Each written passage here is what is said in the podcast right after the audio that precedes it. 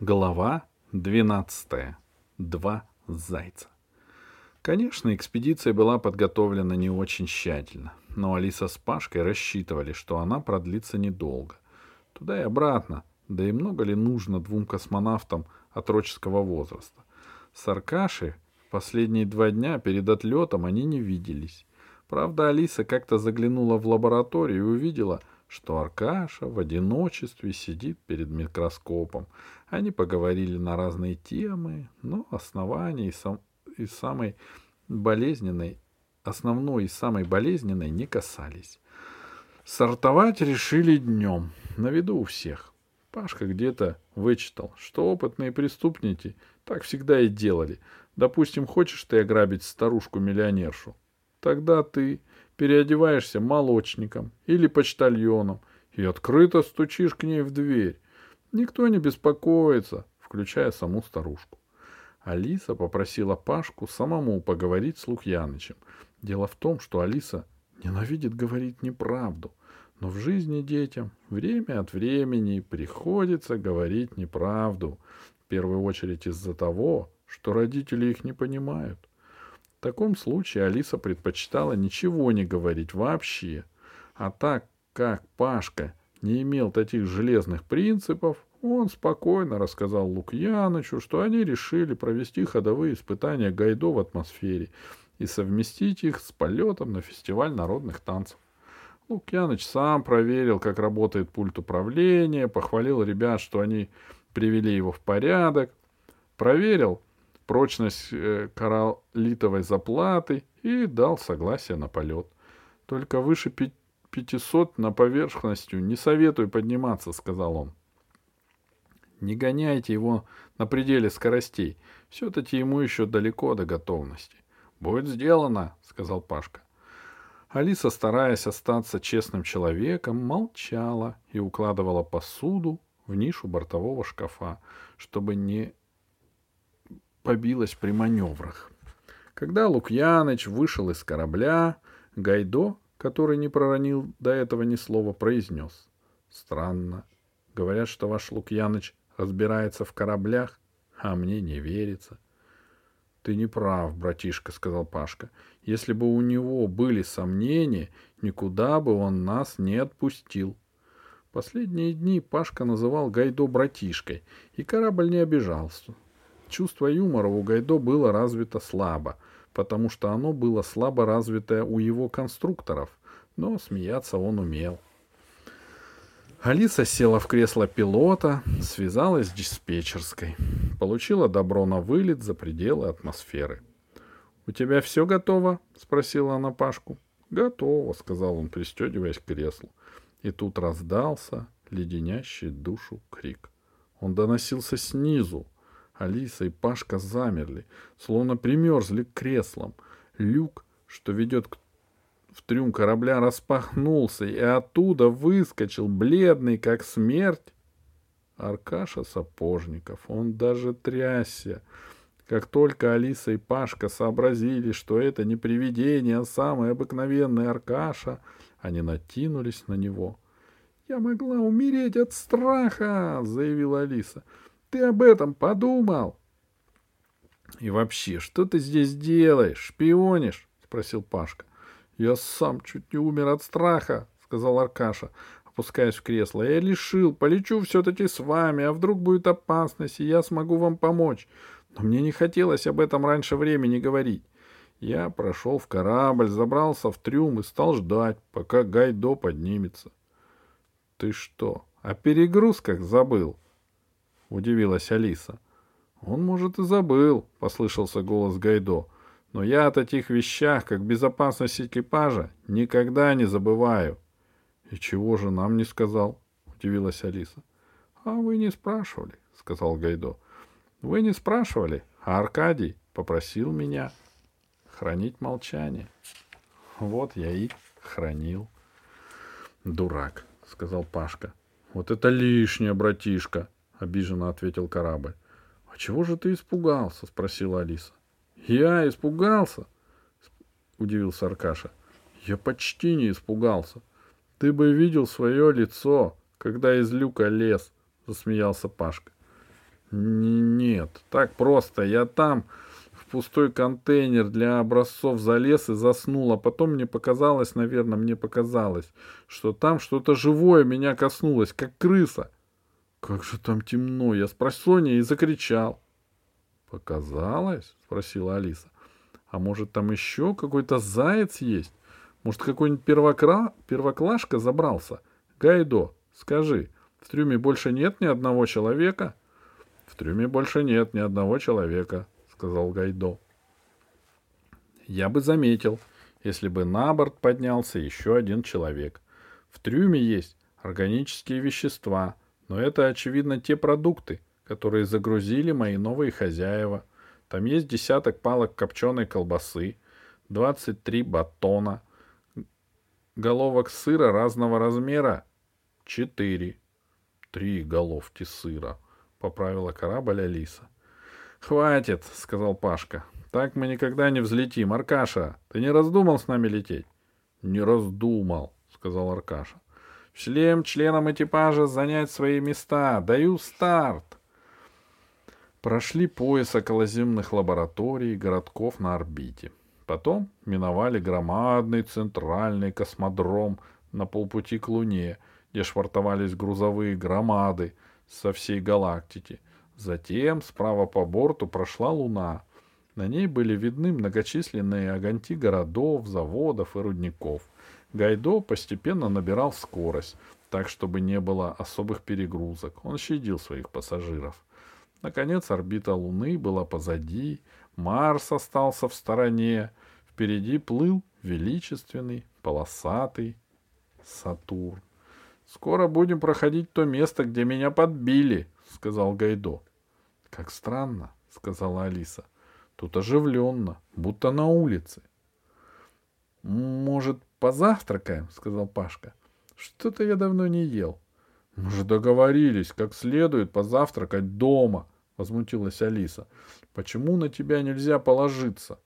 Пищу надо экономить. Теперь нас не двое, а трое. С твоим аппетитом мы умрем с голоду раньше, чем долетим до пять-четыре. Я не рассчитывал на Аркашу, сказал Пашка. Мне бы хватило. Алиса увидела, что Аркаша побледнел. Он был гордый человек и понимал, что виноват, не подумал о еде. Я вообще могу не есть, сказал Аркаша. Поздравляю, съязвил Пашка. Замолчи, умник, возмутилась Алиса. Я буду делать свою я буду делить свою норму с Аркашей, а ты можешь о себе не беспокоиться. Тут же пришла Паштина очередь. Тут уж пришла Паштина очередь возмущаться. Значит, я холодный эгоист. Я могу бросить друзей на произвол судьбы, а вы хороший. Как я жалею, что выбрал вас к себе в экипаж. Сколько хороших людей на свете. А мне достались неблагодарные эгоисты.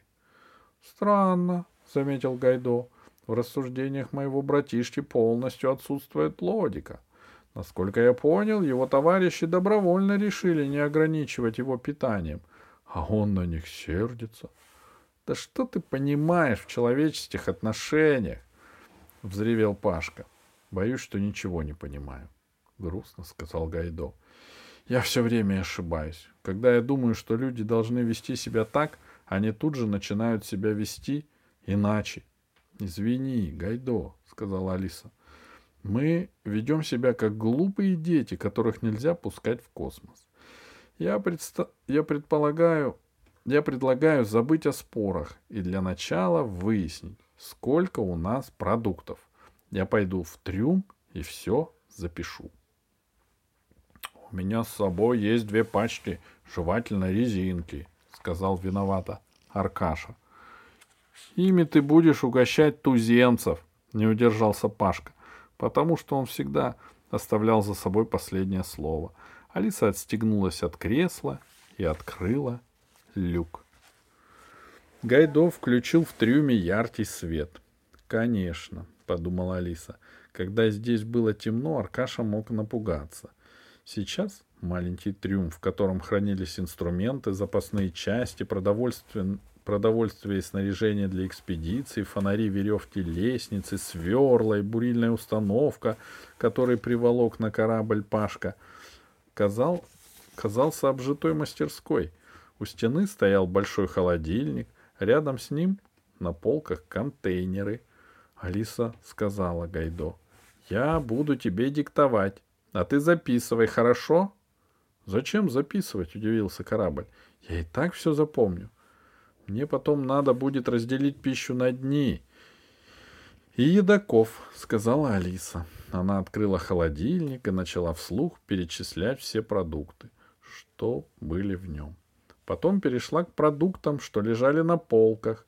На нижней полке, где недавно скрывался Аркаша, лежали сухие колбасы и голов, головы сыра — Записывай дальше, диктовала Алиса. Колбаса. Десять штук. А какой вес? Спросил Гайдо. Примерно по полкило. Записал. Три головы сыра. Нет, сказал Гайдо. Четыре. Но тут три. Можешь посмотреть. Нет, четыре, упрямился Гайдо. Четвертая закатилась в угол. Протяни руку. Алиса протянула руку, и хоть она ничего не боялась, вскрикнула от неожиданности, потому что голова сыра была мягкой, теплой и покрытой слизью. Голова вздрогнула от Алисиного прикосновения, покатилась по полке, упала на пол и помчалась к куче инструментов, чтобы в ней зарыться. Тогда Алиса сообразила. Это был все тот же вездесущий серый мяч из Сахары — еще чего не хватало, сказала Алиса вслух. Как же мы его раньше не заметили? В люке появились головы Аркаши и Пашки. Они услышали крик Алисы. «Что случилось?» — спросил Пашка. «Этот сыр», — сказала Алиса, беря в руки кирку, чтобы защищаться, если мяч прыгнет на нее, — «вовсе не сыр, а гадкое животное».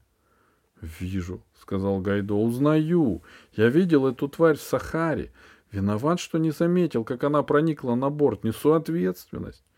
Не нужна мне твоя ответственность, сказала Алиса. Нам его надо поймать и посадить в какую-нибудь банку. Она приблизилась к мечу. Сверху спрыгнул Пашка. Он притащил из камбуза большую кастрюлю. В тот момент, когда Пашка дотронулся до меча краем кастрюли, мяч метнулся в сторону — и исчез. Где он? Алиса оглядывалась. Шару нигде было укрыться в трюме. Но все же он скрылся. Он над вашей головой, сообщил Гайдо. И постепенно перемещается к люку, чтобы выбраться наверх. Подняв голову, Алиса увидела шар.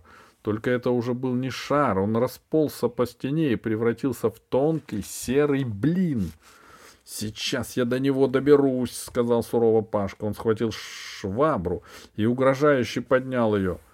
«Не надо!» — раздался тонкий пронзительный голос. «Я жить хочу! Я ни в чем не виноват!» «Ах вы разумные!» — удивилась Алиса. «Тем хуже, значит, он шпион!» — сказал Пашка. «Пускай лезет в кастрюлю». «Я не шпион!» — взмолился мяч. «Я жертва обстоятельств!» Можно я упаду на пол? Я обещаю, что не убегу. Меня же, мне же некуда убегать. Пускай падает, сказала Алиса. Только без шуток, предупредил Пашка. Шар плюхнулся на пол, собрался в комок и замер посреди трюма. Признавайся, сказал Пашка. Шпионил? А как я могу шпионить? сказал Шар. Моя история такая простая и печальная, что вы должны меня понять. Вы же добрые люди. — Шар откатился подальше от швабры, которая, которую направил на него Пашка. «Я живу на планете, которую вы называете 5-4», — сказал Шар комариным голосом. «У меня есть жена и восемь маленьких детей, которые никогда меня не дождутся, если ваш страшный капитан убьет меня этой мохнатой палкой». «Не такой уж я страшный», — сказал Пашка и оставил швабру в сторону. «Я жил мирно, как все, но однажды на мою планету опустился большой корабль. Это была экспедиция. Они обследовали планету и собирали образцы. И забрали меня как образец. И чего же вы не возражали? спросила Алиса. Меня погубило любопытство. Я решил, пускай они думают, что я неразумное существо, зато я увижу другие звезды. В душе я путешественник. Когда корабль прилетел к себе домой, я сбежал и пробрался в город. — Как называлась планета? — спросил сверху Аркаша. — Паталапутра, — быстро ответил Шар. — Я там была, — сказала Алиса. — Ну вот видите, — обрадовался Шар. — Значит, я говорю правду. Я осмотрел Паталапутру и решил лететь дальше. Мне это не трудно, я могу незаметно проникнуть на любой корабль. За пять лет я облетел много планет и захотел вернуться домой. Ну как это сделать? Ведь на мою планету не летают корабли, и я отправился на Землю. — Почему? — спросила Алиса. — Потому что сюда прилетают корабли со всей галактики. Здесь можно дождаться экспедиции в мои края. Ожидая случая, я облетел всю Землю. Я побывал в Сахаре на свалке кораблей и увидел, что ваш уважаемый корабль побывал на моей родной планете, и вы собрались к нам снова. Но у меня нет денег на билет. Пришлось спрятаться в трюм под видом головки сыра. Вот и вся моя история. Вы можете убить меня, а можете осчастливить. Скользкий мяч покорно замер посреди пола. — Поверим? — спросил Пашка. — Не знаю, — сказал сверху Сапожников. — И я не знаю, — сказала Алиса. Вы можете мне не верить, сказал мяч. Только довезите меня до дома. Меня уже не ждут, и мне суждено будет умереть на чужбине. — А где он будет жить? — спросила Алиса. — Пожалела, — понял ее Пашка. — Что делать? Лучше верить, чем не верить. — Я останусь здесь, в трюме, — сказал мяч, — чтобы не попадаться вам на глаза. Я вам кажусь некрасивым и даже противным, но я не обижаюсь, я буду жить здесь, на нижней полке. — Если вы его оставляете, — сказал Гайдо, — то я за ним присмотрю. — Только чтобы продуктов не касался, — предупредил Пашка. — Я не ем колбасы и сыра, — ответил мяч. — Я извлекаю все, что мне нужно, из простой воды. Вы не откажете мне в глотке воды? — Не откажем, — сказал Пашка.